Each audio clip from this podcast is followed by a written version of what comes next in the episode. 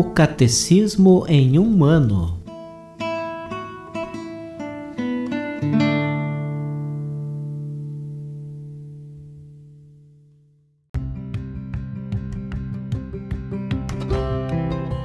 Olá, eu sou o Jefferson, seminarista na Diocese de Ponta Grossa, Paraná.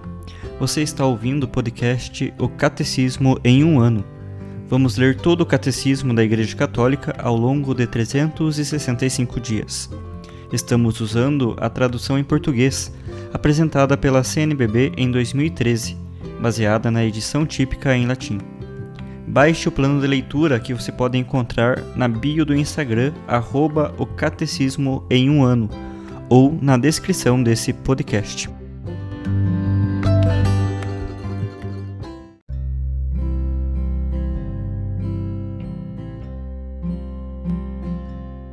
Hoje, dia 131 do nosso podcast O Catecismo em um Ano, estamos lendo a sua primeira parte sobre a profissão de fé na sua segunda sessão sobre os símbolos da fé, no seu terceiro capítulo. Hoje leremos dos números 1020 ao 1029.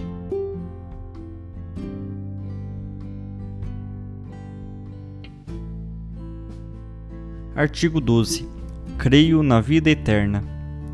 O cristão que une sua própria morte à de Jesus vê a morte como um caminhar ao seu encontro e uma entrada na vida eterna.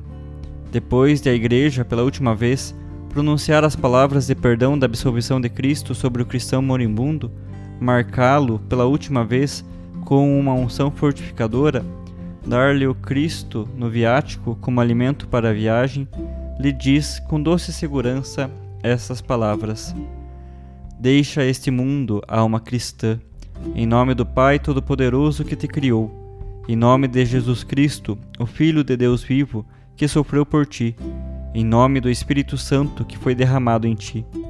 Toma teu lugar hoje na paz e fixa tua morada com Deus na Santa Sião, com a Virgem Maria, a Mãe de Deus, com São José, os anjos e todos os santos de Deus. Volta para junto de teu Criador, que te formou do pó da terra, que na hora em que tua alma sair do teu corpo, se apressem a teu encontro Maria, os anjos e todos os santos que possas ver teu Redentor face a face e possas contemplar a Deus pelos séculos dos séculos. O juízo particular. A morte põe fim à vida do homem como tempo aberto ao acolhimento ou à recusa da graça divina manifestada em Cristo. O Novo Testamento fala do juízo principalmente na perspectiva do encontro final com Cristo, em sua segunda vinda. Repetidas vezes, porém, afirma também a retribuição imediatamente depois da morte, de cada um em função de suas obras e de sua fé. A parábola do pobre Lázaro e a palavra de Cristo na cruz ao bom ladrão, assim como outros textos do Novo Testamento, falam de um destino último da alma, que pode ser diferente para uns e outros. Cada homem recebe em sua alma imortal a retribuição eterna a partir do momento da morte, num juízo particular que coloca sua vida em relação à vida de Cristo, seja por meio de uma purificação, seja para entrar de imediato na felicidade do céu, ou seja, para condenar-se de imediato para sempre. No entardecer de nossa vida, seremos julgados sobre o amor. O céu. Os que morrem na graça e na amizade de Deus e que são totalmente purificados, vivem para sempre com Cristo. São para sempre semelhantes a Deus porque o veem tal como Ele é face a face. Com nossa autoridade apostólica, definimos que, segundo a disposição geral de Deus, as almas de todos os santos mortos antes da paixão de Cristo e de todos os outros fiéis mortos depois de receberem o santo batismo de Cristo, nos quais não houve nada a purificar quando morreram, ou ainda, se houve ou há algo a purificar, quando, depois de sua morte, tiverem acabado de fazê-lo, antes mesmo da ressurreição em seus corpos e do juízo geral, e isso desde a ascensão do Senhor e Salvador Jesus Cristo ao céu, estiveram, estão e estarão no céu, associados no reino dos céus e no paraíso celeste, com Cristo, juntamente com os santos anjos. Desde a paixão e a morte de nosso Senhor Jesus Cristo, viram e veem a essência divina como uma, com uma visão intuitiva e até face a face, sem a mediação de nenhuma criatura. Essa vida perfeita com a Santíssima Trindade, essa comunhão de vida e de amor com ela, com a Virgem Maria, os anjos e todos os bem-aventurados, é denominada o céu. O céu é o fim último e a realização das aspirações mais profundas do homem, o estado de felicidade suprema e definitiva. Viver no céu é estar com Cristo. Os eleitos vivem nele, mas lá conservam, ou melhor, lá encontram, sua verdadeira identidade, seu próprio nome vita est enim esse cum Christo, ide ubi Christus, ibi vita, ibi regnum. Vida é, de fato, estar com Cristo. Aí onde está Cristo, aí está a vida, aí está o reino. Por sua morte e ressurreição, Jesus Cristo nos abriu o céu. A vida dos bem-aventurados consiste na posse, em plenitude, dos frutos da redenção operada por Cristo, que associou à sua glorificação celeste os que creram nele e que ficaram fiéis à sua vontade. O céu é a comunidade bem-aventurada de todos os que são perfeitamente incorporados a ele.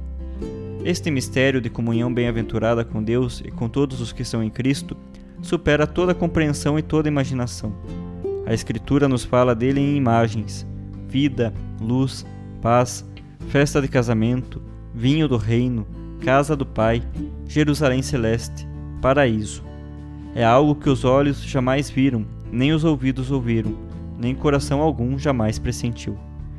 Em razão de sua transcendência, Deus só poderá ser visto tal como é quando Ele mesmo abrir seu mistério à contemplação direta do homem e o capacitar para tanto.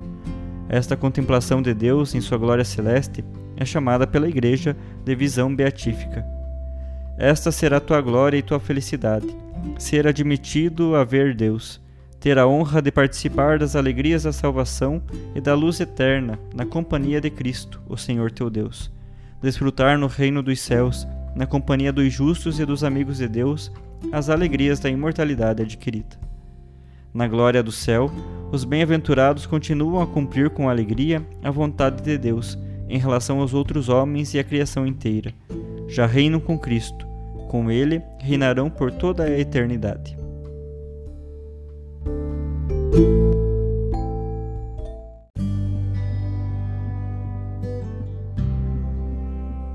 Hoje ouviremos, na nossa leitura complementar, a catequese do Papa Francisco, proferida no dia 11 de dezembro de 2013.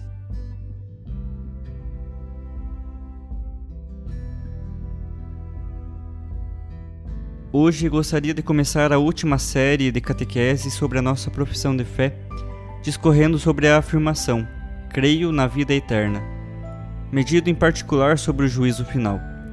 Mas não devemos ter medo. Ouçamos o que diz a palavra de Deus.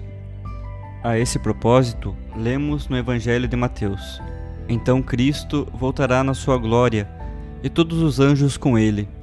Todas as nações se reunirão diante dele, e ele separará uns dos outros, como o pastor separa as ovelhas dos cabritos. Colocará as ovelhas à sua direita e os cabritos à sua esquerda, e estes irão para o castigo eterno e os justos para a vida eterna. Quando pensamos na volta de Cristo e no seu juízo final, que manifestará até as últimas consequências o bem que cada um tiver realizado ou deixado de fazer durante a sua vida terrena, compreendemos que nos encontramos diante de um mistério que nos excede, que nem sequer conseguimos imaginar. Um mistério que, quando que quase instintivamente suscita em nós um sentido de temor e talvez até de trepidação. Contudo, se meditarmos bem, essa realidade só pode dilatar o coração do cristão, constituindo um grande motivo de consolação e confiança. A esse propósito, o testemunho das primeiras comunidades cristãs ressoa sugestivo como nunca. Com efeito, elas costumavam acompanhar as celebrações e preces com a aclamação Maranata, uma expressão constituída por duas palavras aramaicas, que, segundo o modo como são cadenciadas, podem ser entendidas como uma súplica Vem, Senhor, ou então como uma certeza alimentada pela fé. Sim, o Senhor vem, o Senhor está próximo. É a exclamação na qual culmina toda a revelação cristã, no final da maravilhosa contemplação que nos é oferecida no Apocalipse de João. Em tal caso, é a Igreja esposa que, em nome da humanidade inteira e enquanto suas primícias, se dirige a Cristo, seu esposo, e não vê a hora de ser envolvida pelo seu abraço, o abraço de Jesus, que é plenitude de vida e de amor. É assim que Jesus nos abraça. Se pensarmos no juízo nessa perspectiva, desaparecem o medo e a hesitação, deixando espaço à expectativa e a um júbilo profundo. Será precisamente o momento em que seremos julgados, finalmente prontos para ser revestidos pela glória de Cristo, como que por uma veste nupcial, e conduzidos ao banquete, imagem da comunhão plena e definitiva com Deus. Um segundo motivo de confiança é nos oferecido pela constatação de que, no instante do juízo, não seremos abandonados. No Evangelho de Mateus, o próprio Jesus prenuncia que no fim dos tempos, aqueles que o tiverem seguido ocuparão um lugar na sua glória, para julgar juntamente com ele. Depois, escrevendo à comunidade de Corinto, o apóstolo Paulo afirma: Não sabeis que os santos julgarão o mundo? Quanto mais as pequenas questões desta vida. Como é bom saber que naquele momento poderemos contar não só com Cristo, nosso Paráclito, nosso advogado, junto do Pai, mas também com a intercessão e a benevolência de muitos dos nossos irmãos e irmãs mais velhos, que nos precederam no caminho da fé, que ofereceram a própria vida por nós e que continuam a amar-nos de modo indizível. Os santos já vivem diante de Deus, no esplendor da sua glória, intercedendo por nós que ainda vivemos na terra. Quanta consolação suscita essa certeza no nosso coração. A Igreja é verdadeiramente uma mãe, e como tal, procura o bem dos seus filhos, sobretudo dos mais distantes e aflitos, até encontrar sua plenitude no corpo glorioso de Cristo com todos os seus membros. Uma sugestão ulterior é nos oferecida pelo Evangelho de João, onde se afirma explicitamente que Deus não enviou o Filho ao mundo para condená-lo, mas, mas para que o mundo seja salvo por ele. Quem nele crê não é condenado, mas quem não crê já está condenado, porque não acreditou no nome do único Filho de Deus. Então, isso significa que aquele juízo final já está em curso, que ele começa agora, durante a nossa existência. Esse juízo é pronunciado em cada instante da vida, como referência do nosso acolhimento com fé da salvação presente e concreta em Cristo, ou então da nossa incredulidade, com consequente fechamento em nós mesmos. Mas se nós se nos fecharmos no amor de Jesus, condenamos-nos a nós mesmos. A salvação é abrir-se a Jesus, e ele salva-nos. Se somos pecadores, e todos somos, peçamos-lhe perdão e se o procurarmos com o desejo de ser bons, o Senhor perdoa-nos. Mas por isso, devemos abrir-nos ao amor de Jesus, que é mais forte que todas as outras coisas. O amor de Jesus é grande, o amor de Jesus é misericordioso, o amor de Jesus perdoa. Mas tu deves abrir-te, e abrir-se significa arrepender-se, acusar-se das coisas que não são boas e que, e que fizemos. O Senhor Jesus entregou-se e continua a doar-se a nós para nos cumular com toda a sua misericórdia e com a graça do Pai. Portanto, somos nós que podemos tornar-nos, num certo sentido, juízes de nós mesmos, autocondenando-nos à exclusão da comunhão com Deus e com os irmãos. Por isso, não nos cansemos de velar sobre os nossos pensamentos e atitudes, para prelibar desde já o calor e o esplendor da face de Deus. E será maravilhoso que na vida eterna contemplaremos em toda a sua plenitude em frente, pensando neste juízo que começa agora, que já começou. Em frente, fazendo com que o nosso coração se abra a Jesus e a sua salvação. Em frente, sem receio, porque o amor de Jesus é maior. E se pedirmos perdão dos nossos pecados, ele perdoa-nos. Jesus é assim. Então, em frente com esta certeza que nos levará à glória do céu.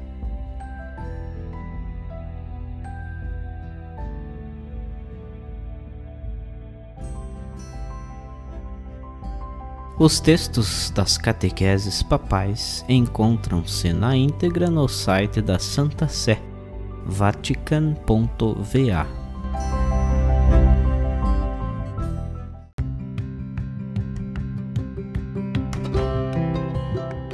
Você acaba de ouvir mais um episódio do podcast O Catecismo em um Ano Continue nesse bom propósito de aprofundar o conhecimento e a vivência da fé católica e procure participar da sua comunidade.